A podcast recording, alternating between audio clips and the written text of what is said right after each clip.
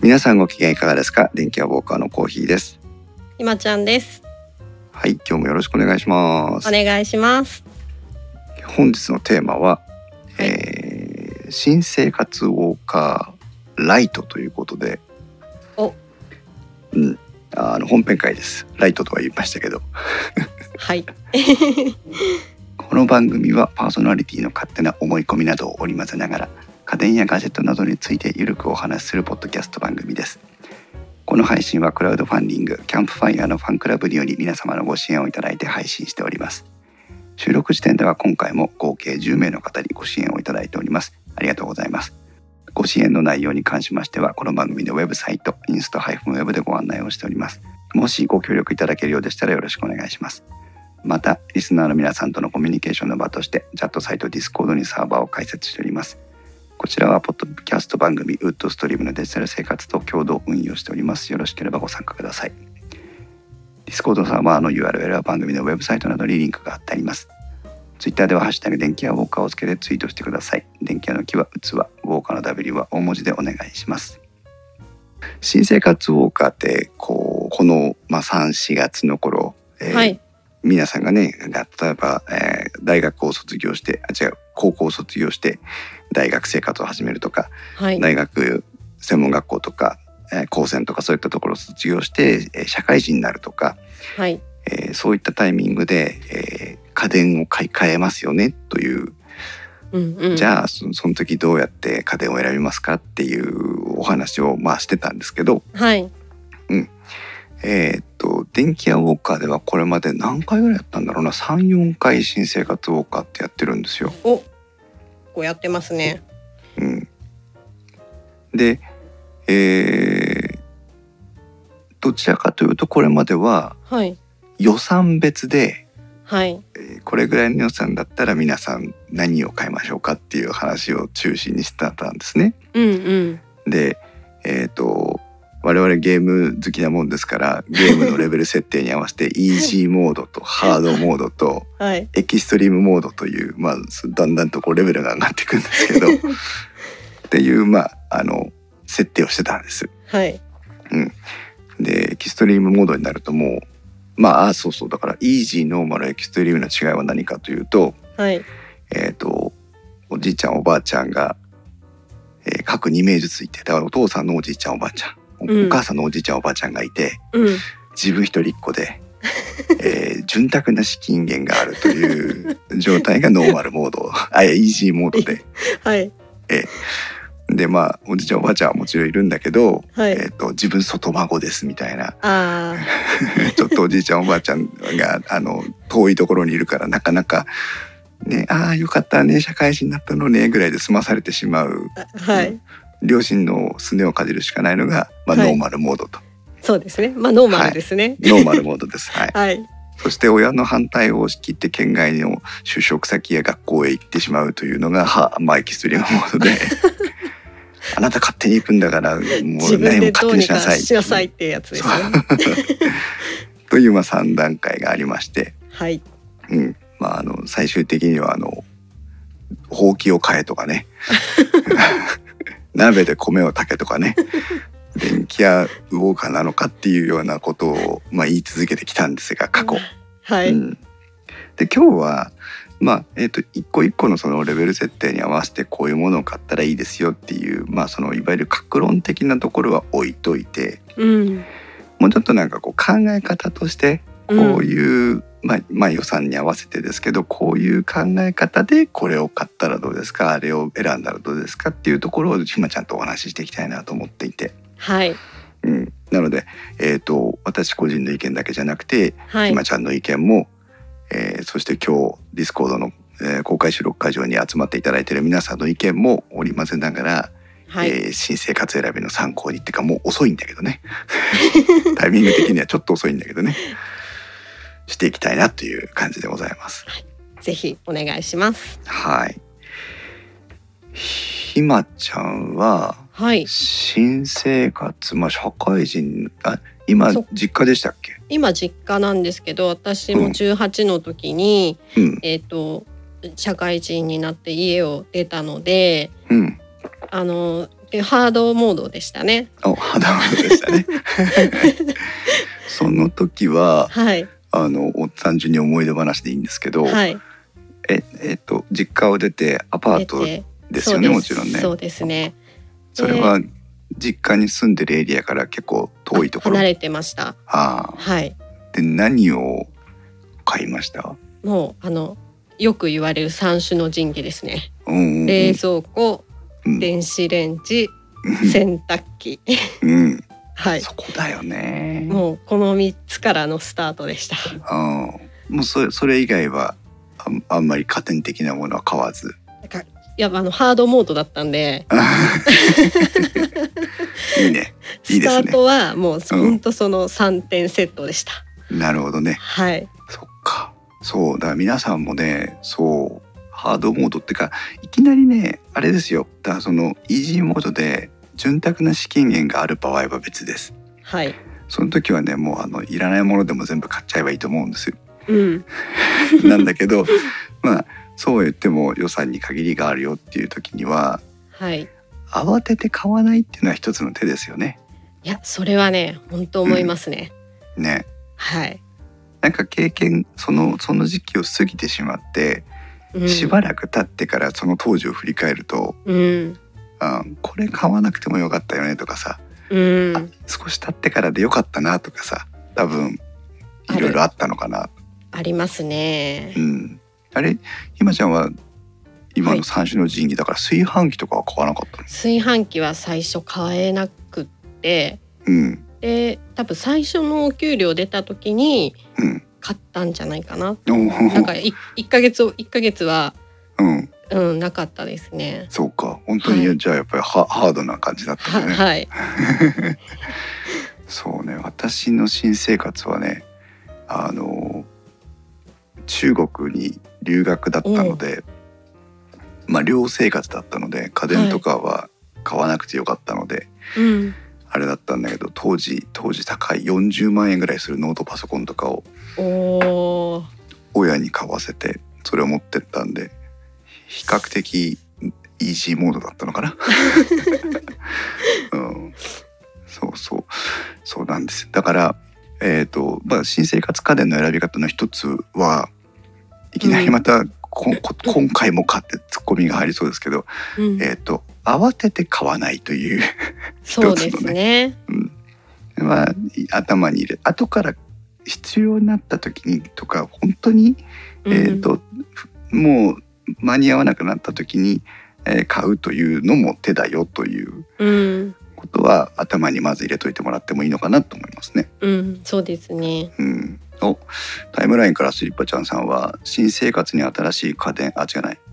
初めての一人暮らしは山陽の「イッツ」シリーズで揃えましたというね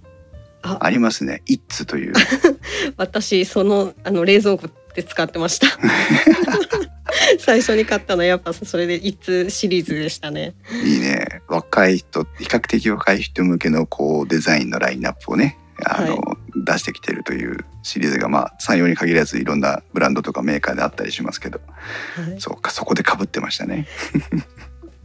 い一緒ですねねでじゃあ、えー、と今度は、まあ、何を買ってったらいいのかっていう話ですけど、はいまあ、分野ごとにね話をしていきたいんですがうんそうだなじゃあまず電子レンジ。電子レンジこれはね多分ねあのひまちゃんも、まあ、実際自分の新生活の時に買いましたしはいこの会場にいる皆さんにも聞いてみたいところですけど多分新生活家電で電子レンジを買わないっていう選択肢を持ってる人はいないと思うのねいないですね買いますよねだからいやそれこそ炊飯器なくても電子レンジは必要うんですよねねそう思うそう思います皆さんどうです私は今まあえっと今だからの話ですけどうん電子レンジで何何かができる調理器具とかっていうのも相当増えたじゃないですか。そうですねうん、だから今電子レン確か電子レンジでゆで卵も作れるしうんうんで作れましたよねなんかねなんでかきま使すってできますで電子レンジでお米も炊けるご飯も炊けるしうんだから電子レンジがあると相当その周りの他の家電を保管できるというか、そう思います。うん、まあ美味しくないけどインスタントコーヒーだってできるしうんあまあだからお湯も沸かせるっていうね、そうですね。うん、なのでまあ電子レンジは買わなきゃいけないというあタイムラインスリッパちゃんさんもね電子レンジは必須というふうに言っていただいてますけどじゃあ電子レンジどこの、まあ、どれぐらいの価格帯の電子レンジどういう機能を持った電子レンジを選んだらいいのっていうところになりますけどですね。うん、電子レンジは本当にピンキリ今回久しぶりに電気屋さんに調査に行ってきたんですがはい。上はねもう10万円を超える電子レンジがザラにあるわけですよ。うん。でこれはまあオーブン機能がついて、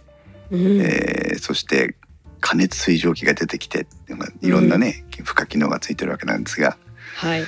で下を見るともうね数千円という電子レンジもあるわけですね。すごいですよ ね。うん、タイムラインからエクラムさんは学生時代に電子レンジは買いましたねイソップさんは今使ってる電子レンジは嫁が初めて一人暮らしをの時に買ったというナショナル性おお。ナショナルそう意外と壊れにくいという一面もあるかもしれませんが、ねえいや、そう。うん壊れないから。あれなんですよね。なんか初めに安いの買っちゃうと。うんずっとそこにとらわれちゃうっていうのもあるからなるほ少どしは背伸びしてほしいなっていう気はしますね冷蔵庫に、なるほどね冷蔵庫じゃない電子レンジに関しては。ひまちゃんは特にお料理とか得意そうだもんねいやまあそれはほらあのねやっとうまくなっただけで一人暮らしの 時はやっぱり始めた頃はね、できなかったですから。そうかうん、そうねこれいつもねわ意見が分かれるところなんですが、はいえーまあ、エキストリームモード対象の人でも電子レンジは買えということなんですけど、はい、その場合でもあの今時相当少なくなってきましたけど、えーとうんターンテーブル付きの電子レンジはやめましょうという、そうですうねん。今でもねなんか,、うん、なんかどっかす何スーパーのイートインコーナーとかの片隅にまだ回るのが置いてあったりしますあけりどます。あの弁当が引っかかってね大変なことになっちゃいますから そうあれは良くない。そうでちなみに、えっと、ターンテーブル付きとターンテーブルなしのはい。仕組みで何が違うかって、ひまちゃんは知ってますえー、あの電磁波がお一箇所にうん当たらないうんすごいのねターンテーブルじゃないやつですよね。 そう違うすごい違う違う合ってます？大正解です、だからあ、うん均等に当たるようにうタん、ーンするんですよね。素晴らしいあよか100った。点満点の答えで合ってた。すごいなそうなんです昔のターンテーブル式っていうのはいわゆるねあの温めるための電磁波が出てくる部分が、えーまあ簡単に言うと1箇所にしかなくて、はい。でそこにあ全部製品食べ物に対して全部に当てていくために食べ物を回してたわけなんですけど、うん、えー、と今は食べ物を回すんじゃなくて電磁波の方の工夫をして食べ物を回さなくても良くなったっていう形ですよね。はい。うん、タイムラインからイソップさんは「今でも我が家回ってます」というこおおとですけどーすごい。あーぼちさぼすちがナショナル。 ぼちぼち買い替えたらいいんじゃないですかね。 そうそれで難しいところなんですけど、まあ私としては、えー1万円を切るもう本当にお弁当が入るだけの、えーターンテーブルじゃないだけの電子レンジでいいと私は思います。あだけどそそうなんだ。うんそう私はねっていうのは、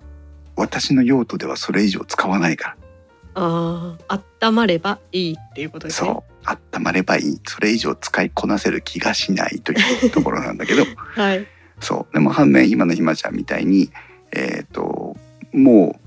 新生活が終わってからしばらく先までこの電子レンジとお付き合いしていくってことを考えると、うん。どこにお金をかけていくかっていうふうにした時に電子レンジは投資をしてもいいカテゴリーかなっていう意見もあると。はい。うん、これもねでもあの非常に理にかなってると思いますよ。うん。タイムラインからスリッパちゃんさんは料理するならオーブンレンジとかある方が幅が出まき出ますよねっていうふうに言ってくれてますけど今特にだからそのまあ、加熱水蒸気付きまではいかなくてもいいとしても、うん、そうですね。うん、でもオーブン機能があればパンも焼けるしあーまあその焼き物の料理、ができますしね。そう、まあ、だから学生を生活を大学生になりましたっていう人よりも社会人になりましたっていう人の方が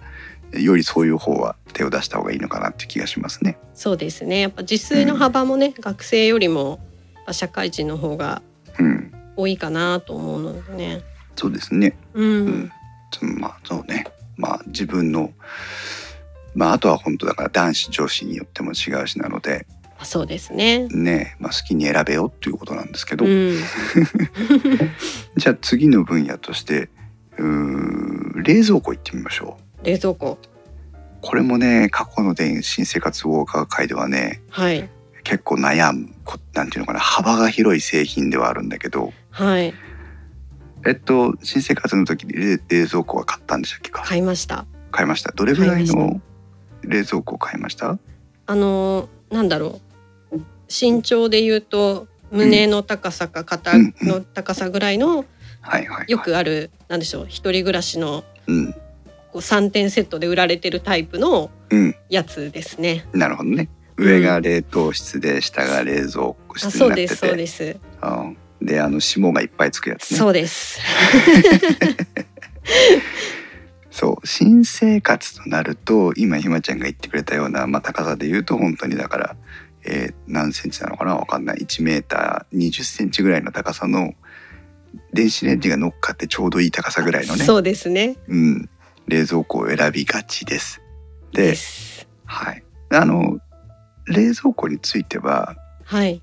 特にこの新生活結婚するまでの間にはえっ、と冷えればいい凍ればいいっていうレベルで考えていいと思うんです。そうですね。私うも結婚するまでずっとその子使ってて、何の不満も、まあ不満は言えばありますけど、うんまあどうにかななりなってましたよね。そうでやっぱすりよね。うん。どうにかなるどうにかなる。でうん冷蔵庫の買い方を考えなきゃいけない時に大事なことは、はい。まあ、どれぐらいの飲み物を冷やしたいのかどどれぐらいいの、えー、と調味料とか保存なんていうの常備菜とかはい。その冷蔵庫に常にスタメンでどれぐらいの容量を取っているのかっていうところを考えないと容量を選べないと思うわけですよ。はい。で普通の家庭が買う上位モデルにとってはついてはえっ、となんていうのパーシャル冷蔵室がとか、うんえー野菜室がここにあってとかはいいろいろなこう機能面使い勝手の面で考えなきゃいけないことはあると思うんですけどはい。新生活についてはもう本当そのだからスタメンだがどれぐらいいるのかっていう棚卸しをしておけばいいという。そうですね。うん、であとねあの、うん。作り置きをよくする人なのか、うん。えー、とビールが冷えてればいいだけの人なのか、 そう。確か うにん確かに。ね、それでも大きく違うのではい。でもまあ、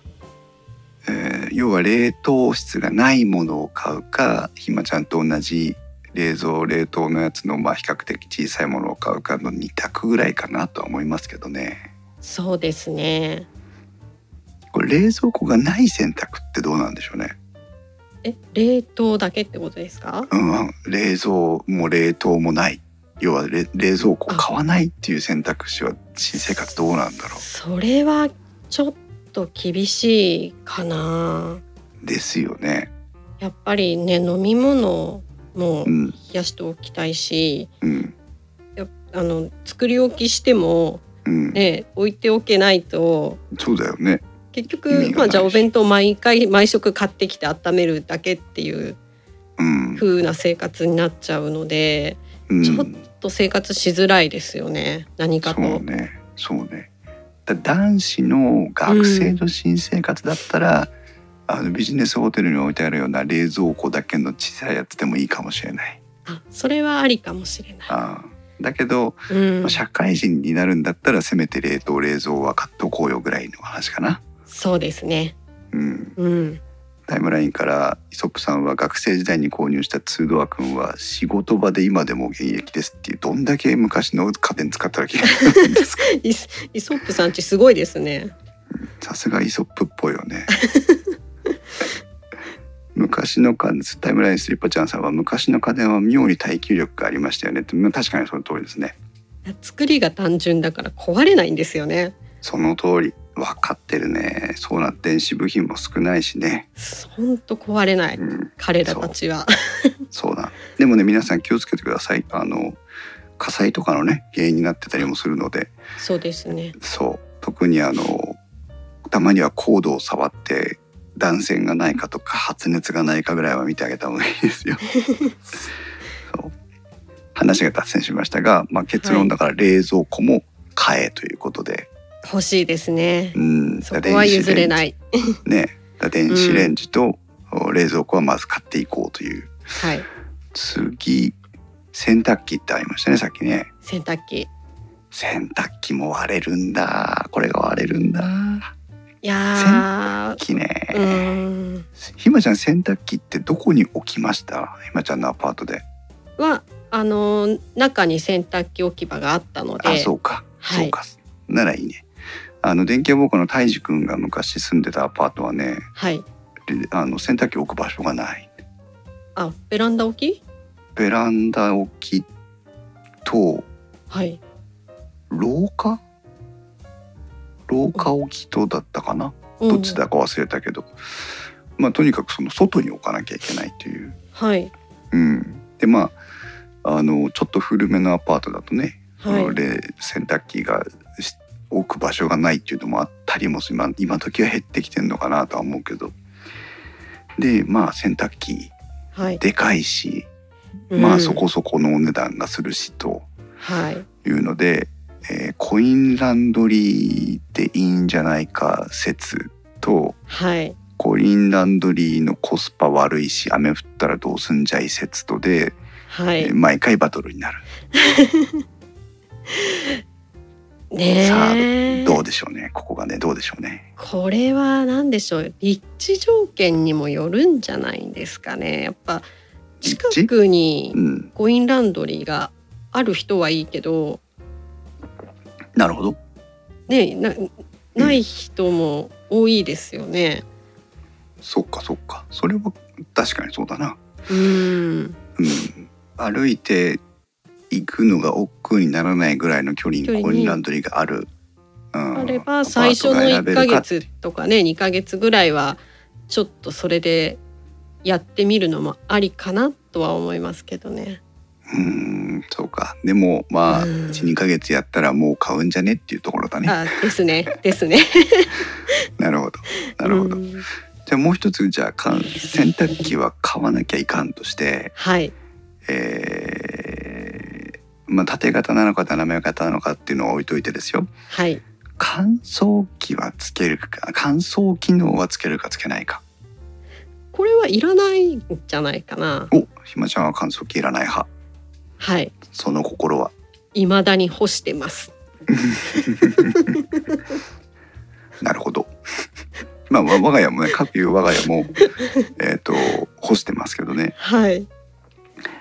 これもねちょっとねそのあれ乾燥機能付きの洗濯機って使ったことありますあります。ありますはいおでももうそれは使ってないそうですねあの使ってたんですけどうん、結局そのなんだろう洗濯しかしなくなっちゃいました。うん、なんでなんでなんで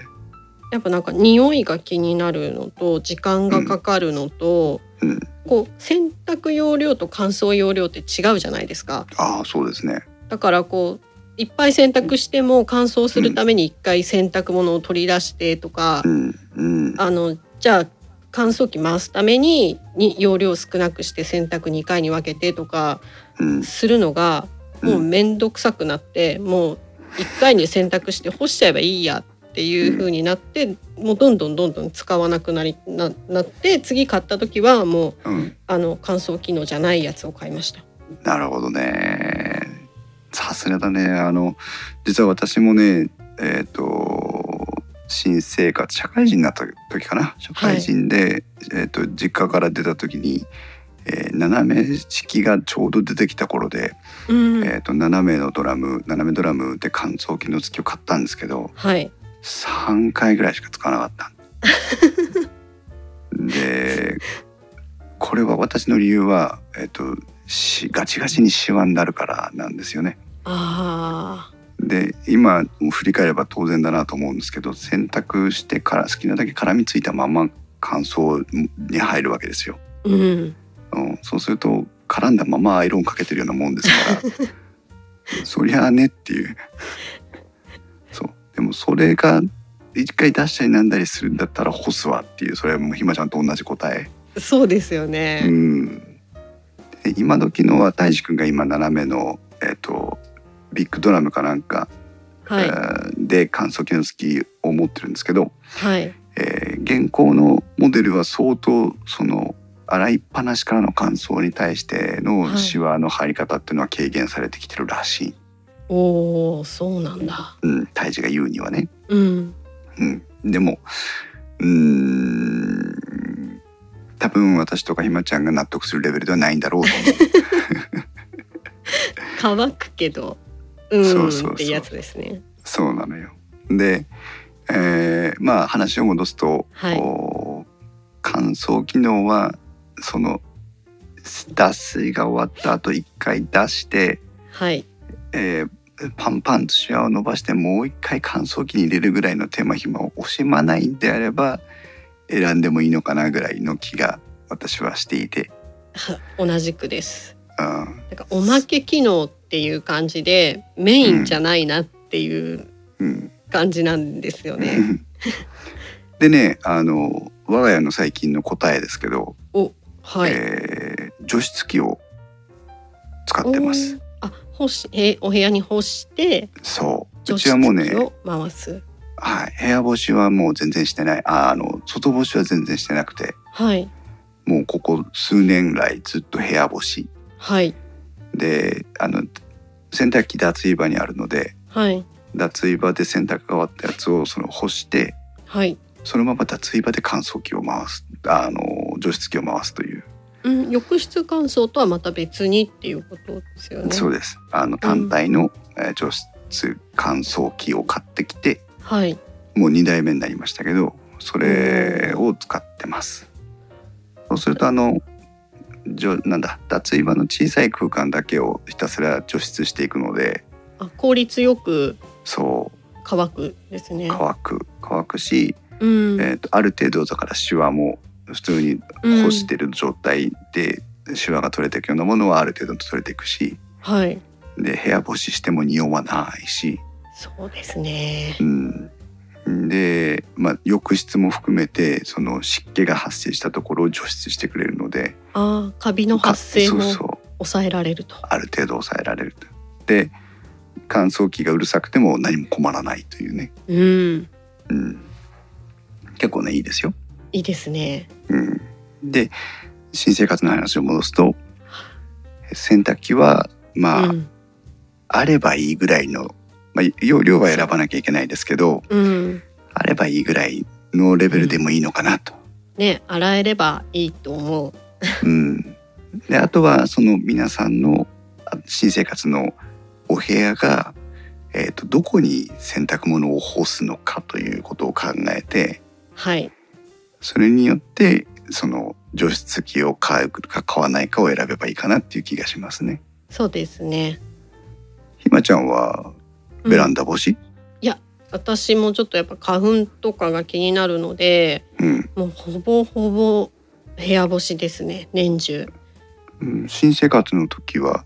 えーとその時はうんあのやっぱ外に干してましたベランダにうんうんでもなんでしょうやっぱ社会人学生じゃなくて社会人で一人暮らしだったんで、うん夜しか家にいないので、うんまあ、基本は部屋干しで窓際にの部屋内に側に干してってないるほうど感じでしたね。カーテンレールみたいなところにそうですね。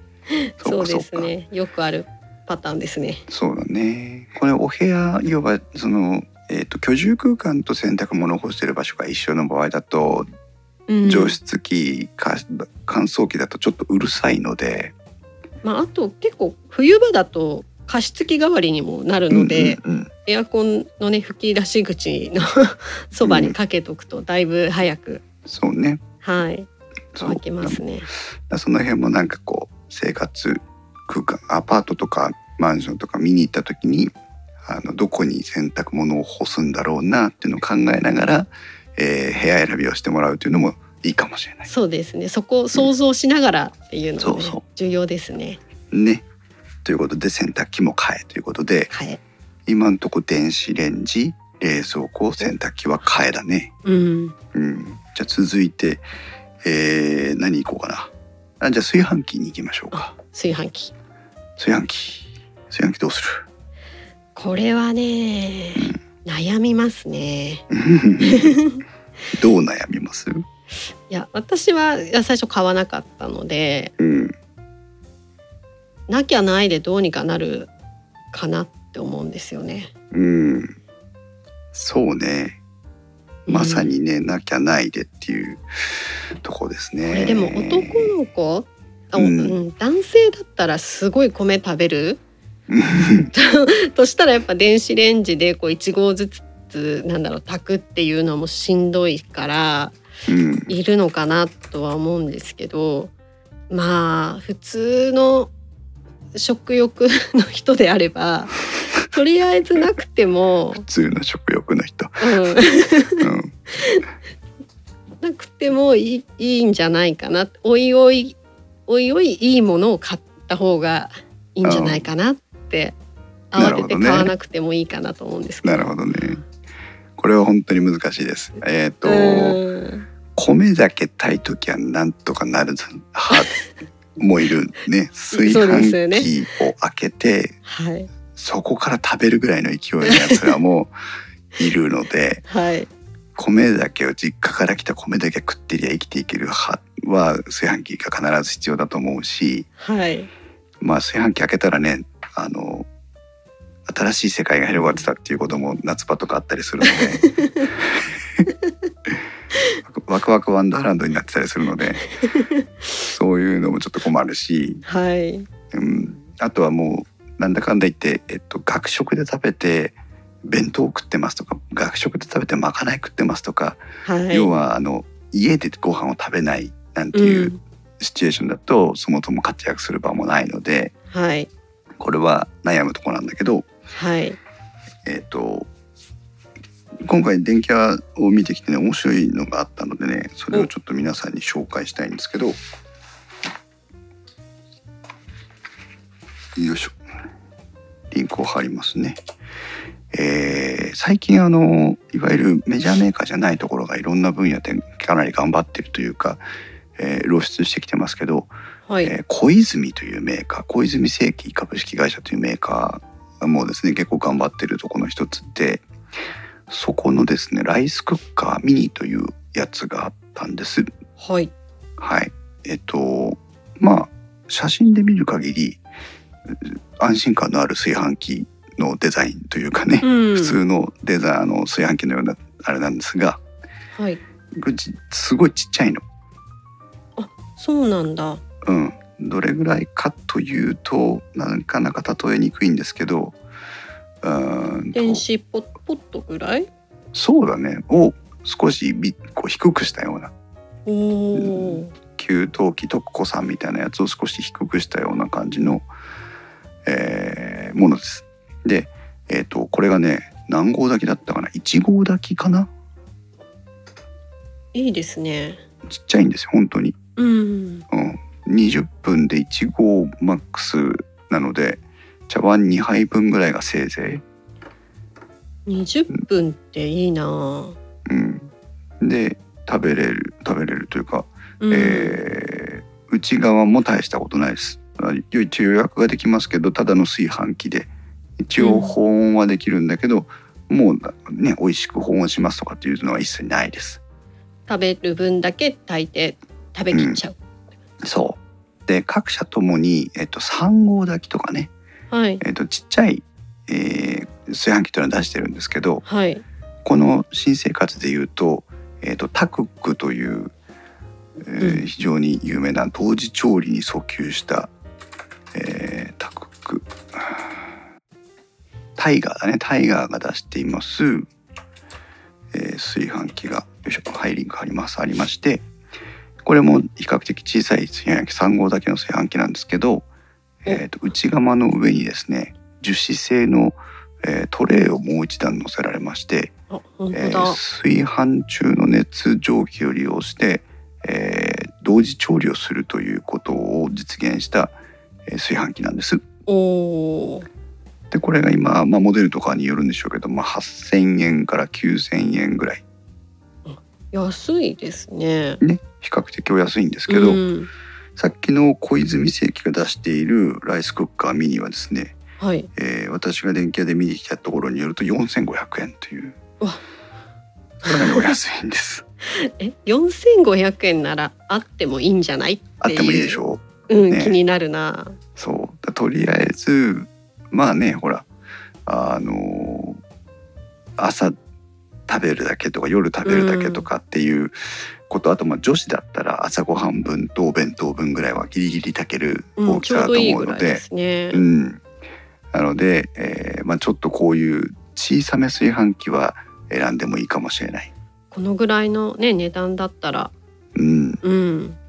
ね、何年も使って買い替えるのが惜しいとかっていうこともないわけですよこれなら、うんうん、うんちょっとね参考にしてもらいたいなっていうところであり。そうだね米は米は食えるようにしとけっていうことで,、うはい、で電子レンジとこの、えー、3合炊き1合炊きの小さい炊飯器があれば、えーそこそこ食っていけるよというところですね。ん、ですね。はいじゃあ続いて続いどれてに、どれにしようかな掃除機ってみましょうか掃除機。掃除機今電子レンジが買い方によっては1万円以下炊飯器も5,000円ぐらいで買える、はい。で、えー洗濯機は多分56万する、うん。うん冷蔵庫は4万やっぱ5万ぐらいかなそうすると今うん1 2 3万ぐらいになっちゃいましたねですね。はいで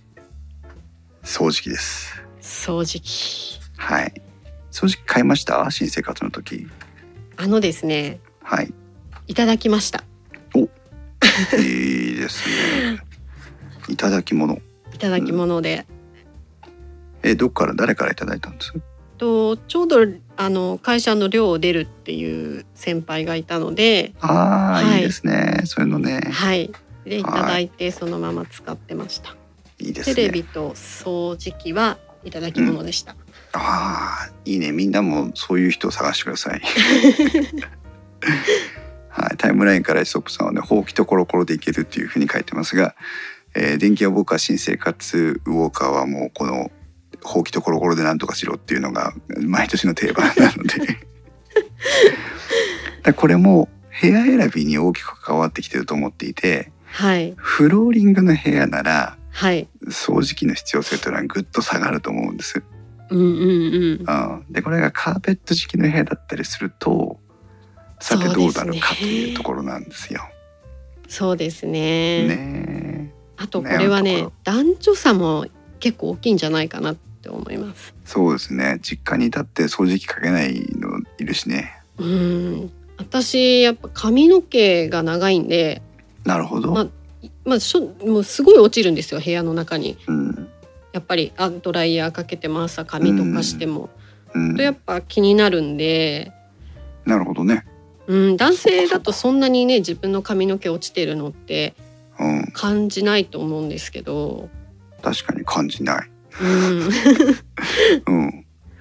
そうね難しいね。ではいえっ、とスティック型掃除機の特集を今度しようと思って、うん、えー電気屋さんで見てきました。はいでこれはまた別途お話をしますが、はいえー、とまたこれまたね面白いのがあったのでちょっと、えーピンポイントで紹介をしていきますけどもおこれまたねメジャーメーカーじゃないんです。えっ、とこれなんて読むんだシャークっていうのかなシャークというブランドなのかなメあれーでカすーなねの蒸かな蒸気でやるのでめ有名ですよねあそうなんだシャークというメーカーがありましてね、今結構、えー家電量販店の比較的目につくところにですね、えー展示をしている掃除機がありまして、えーお皆さんもね、えー見ていただきたいんですがこれの、えーコードレススティッククリーナーというやつを選んでいただきますと、えー妙にこう男心をくすぐるデザインのあーごっついですね。スティック型そうのが出てきますこれはね触ってきましたけどねうん。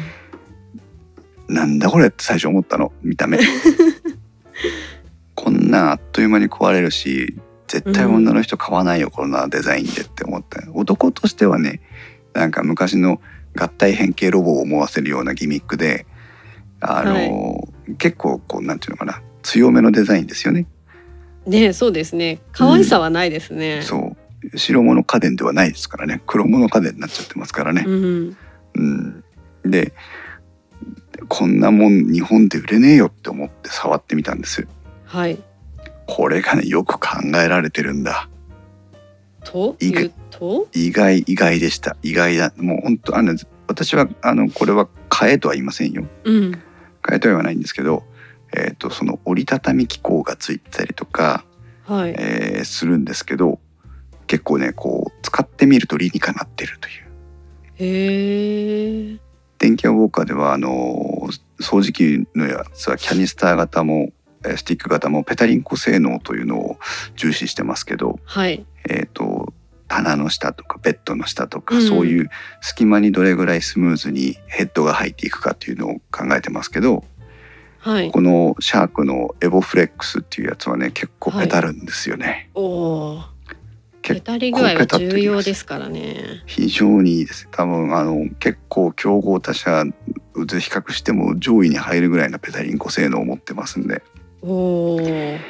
あとはねあの収納スティック型のクリーナーって収納に非常に困るんですどこのメーカーも。そうですね。うん、でも立てこれかけはる場所を探さなきゃいけないですもんね。そうそうそうそう我が家の場合はあのなんだ SPF 材って 2x4 材ををホームセンターで買ってきてはい。スティック型コードレスのホルダーをつけるための柱を立てたというね謎の 結局これは一体何をしてるんだろうっていう謎のこう決着を見せましたけどだからうちと一緒ですね。結局ねそうなっちゃうんですよね。あの賃貸だったり壁に穴開けたくないとかって言ったらねはい。かける場所はどこだってなっちゃうのででもこのシャシャークのエボフレックスは、えー、とパイプの中心からパキンと折れ曲がる構造になってるんですけどうん。そのままバキッと本当に U の字に半分に折っちゃうと,、えー、と安定して半分の長さで収納できる要は格納スタイルに変形するんですよ。おお。え、それで半分に折折って自立するんですか。そうこれがねナイスバランスで自立するのよ。それはいいですね。ちょっとね畳む時バターンとこうなりがちなんで慣れない時はおっかないですけど、はい。慣れてしまえばねもうあっという間に畳んで収納できるというおお。そうでまあそのメーカーののこれ自体は多少高いのではい。そのメーカーの中でもえっ、とねハンディクリーナーっていうのがありましてね、はい。えーこれまたねおしゃれなんですエボパワーというシリーズなんですけど皆さん、えー、とウェブサイト見ていただける方は見ていただきたいんですがハンディというところをさっきのねシャークのホームページの見ていただくとただのねあなんて言うんだろう短いラケットみた可い愛なデらザしいインのなかなかおしゃれでしょさっきのゴツゴツうんこれなのら感じと違って、うん。ありこ。れはうん本当にこのまんまなんかこうクリケットのバットみたいな感じの、 まあ、もうつ非常に短いんですけど45センチぐらいしかないんですけど、えー取り出してそのまま先っちょが吸い口になってて、えー吸って終わるという。うん。でダストボックスの容量も狭いですし、えーバッテリーもおそらくそれほど長い間使えませんけど結構な吸引力なんです。ええ。うん、あの触ってみたんですけど、えー結構吸います。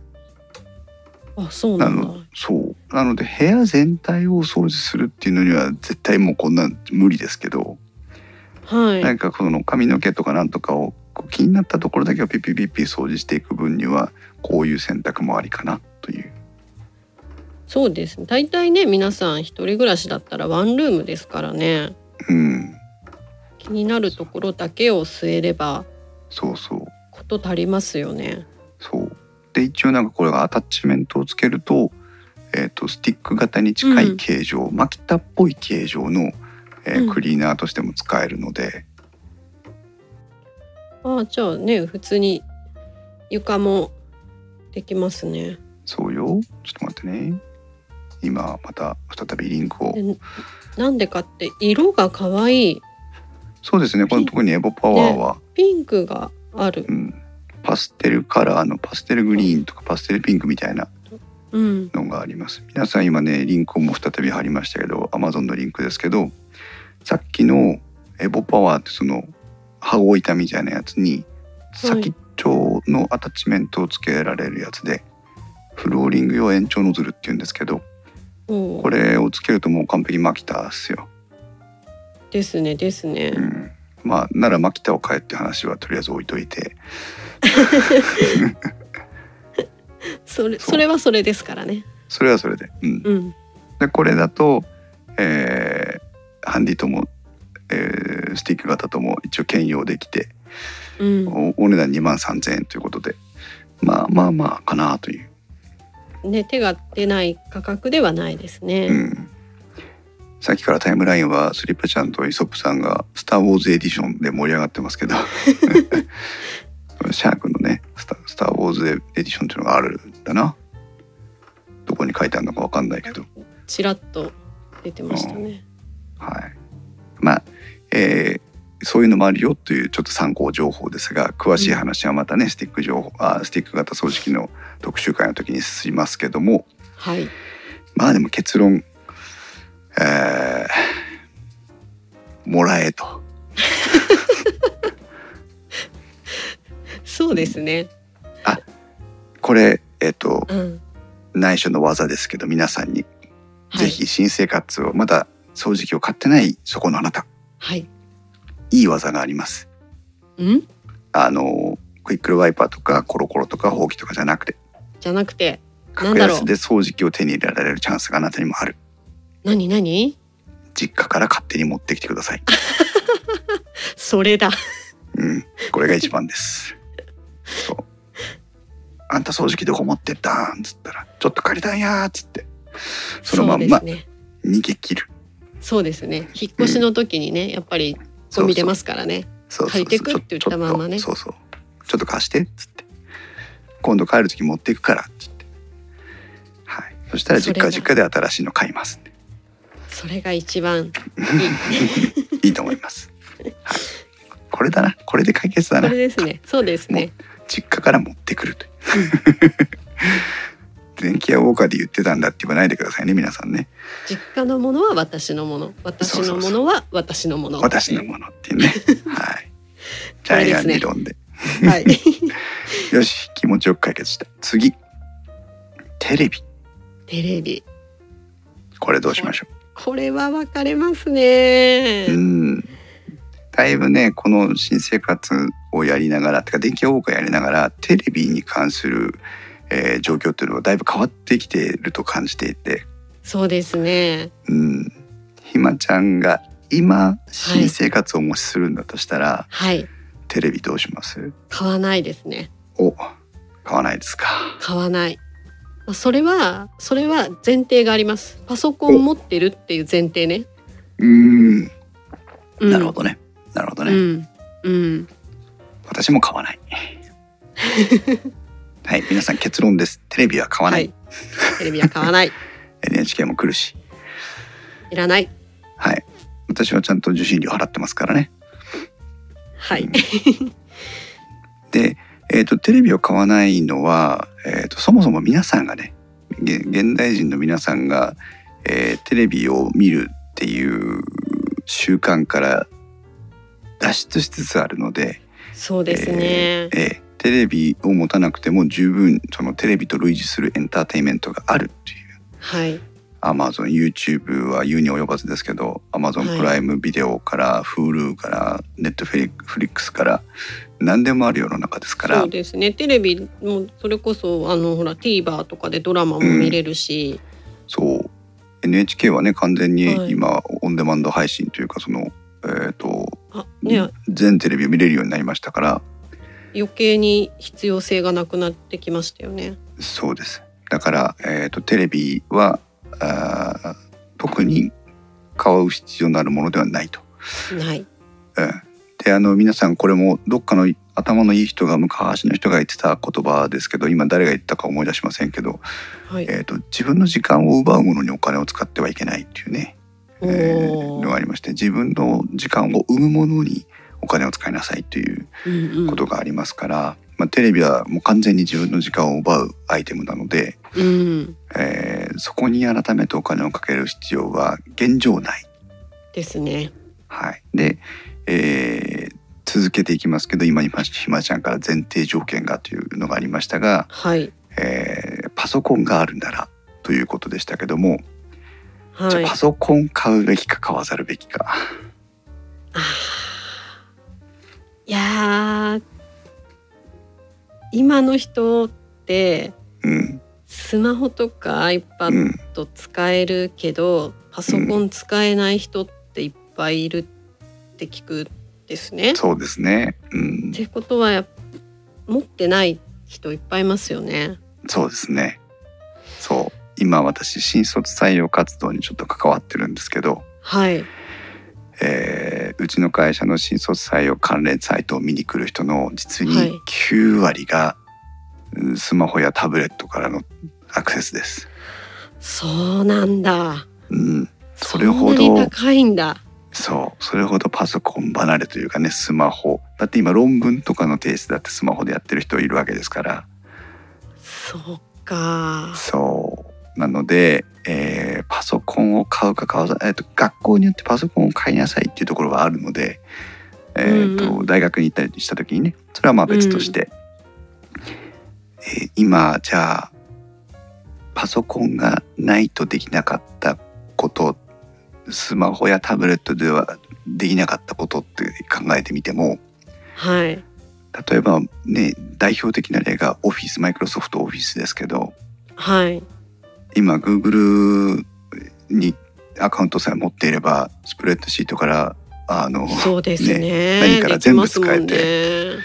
あのいわゆるなんていうのジェネリックオフィスみたいなあのさサードパーティー製のオフィスソフトを入れる必要すらなくなっちゃったわけですから、そうですね。なのでまあそれが iPad なのか Android のタブレットなのかうん。わかりませんけどうーんもうパソコン新生活だからパソコンを買うという選択肢も必須ではなくなってきたかなっていう気がします。確かに。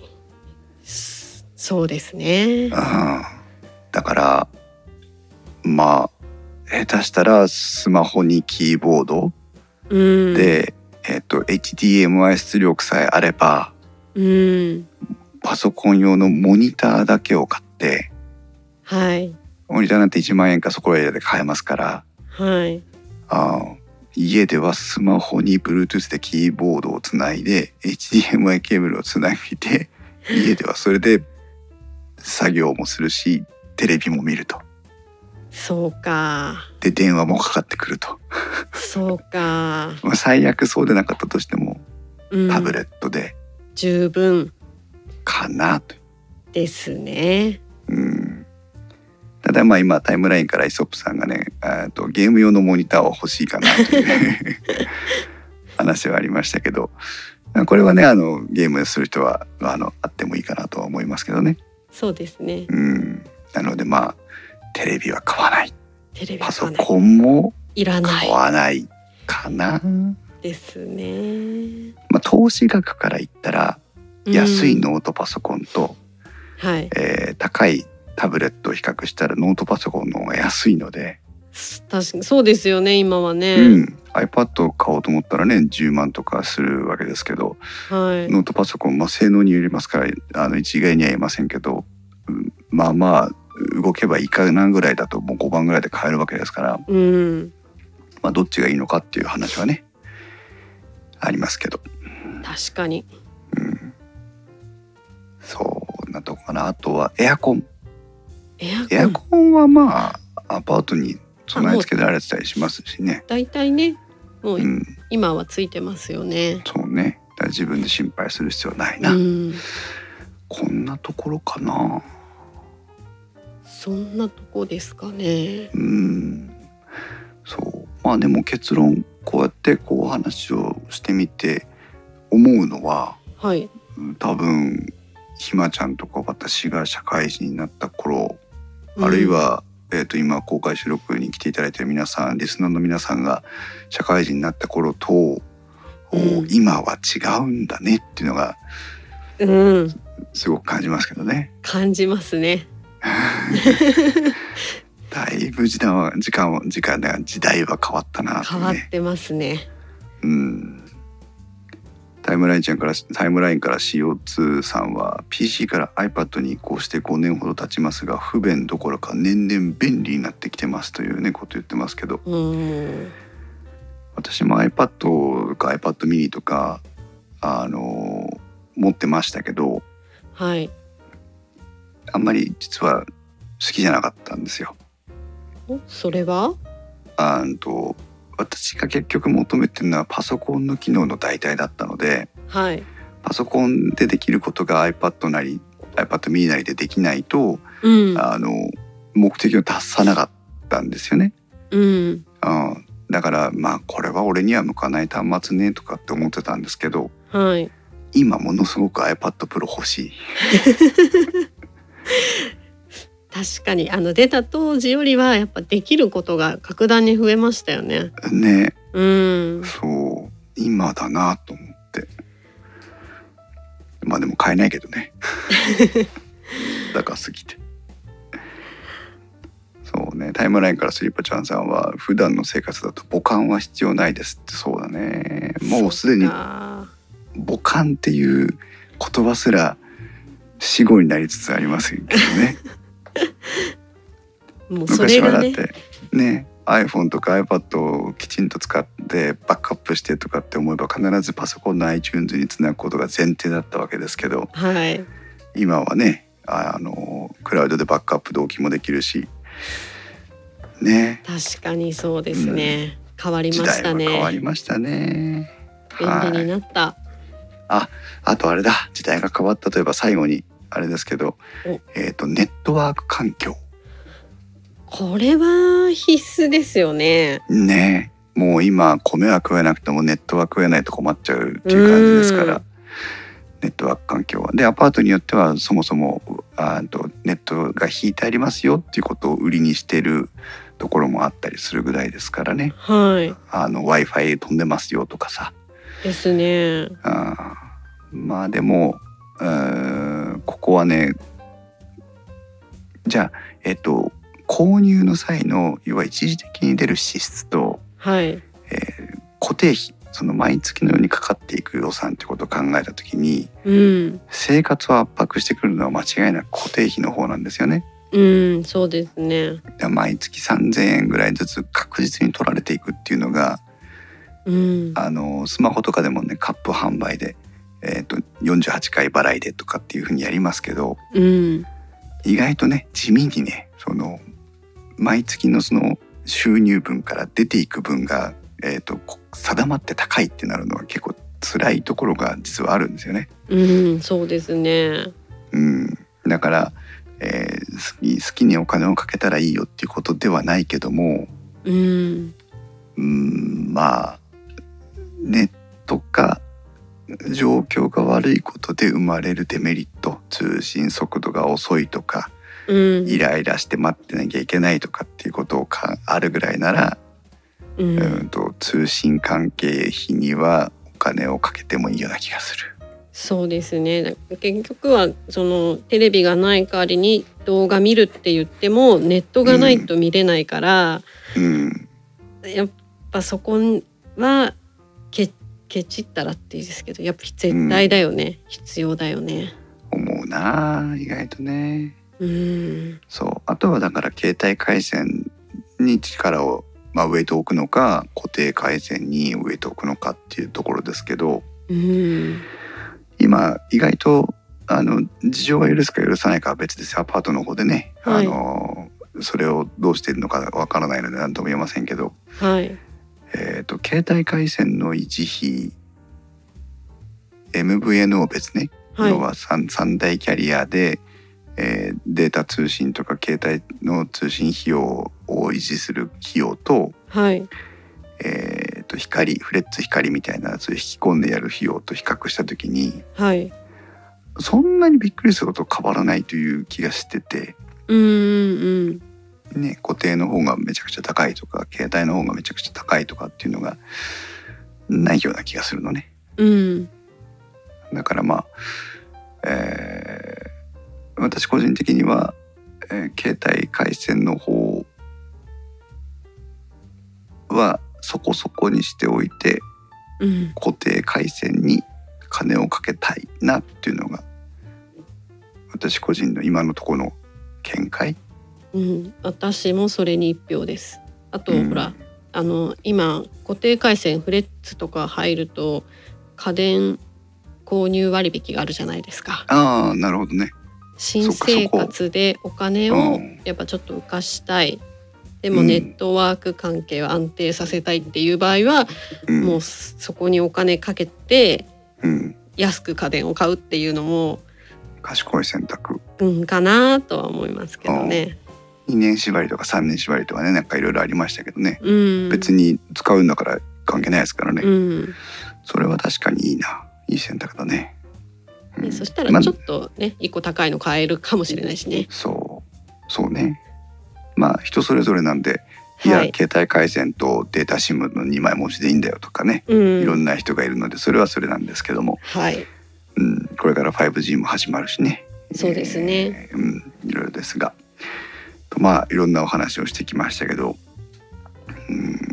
いくらぐらいになったんだろうな。20万はいってないね。うん、出ないですね行っ。てないですね。そうか、まあ、最悪実家から持ってこいということで、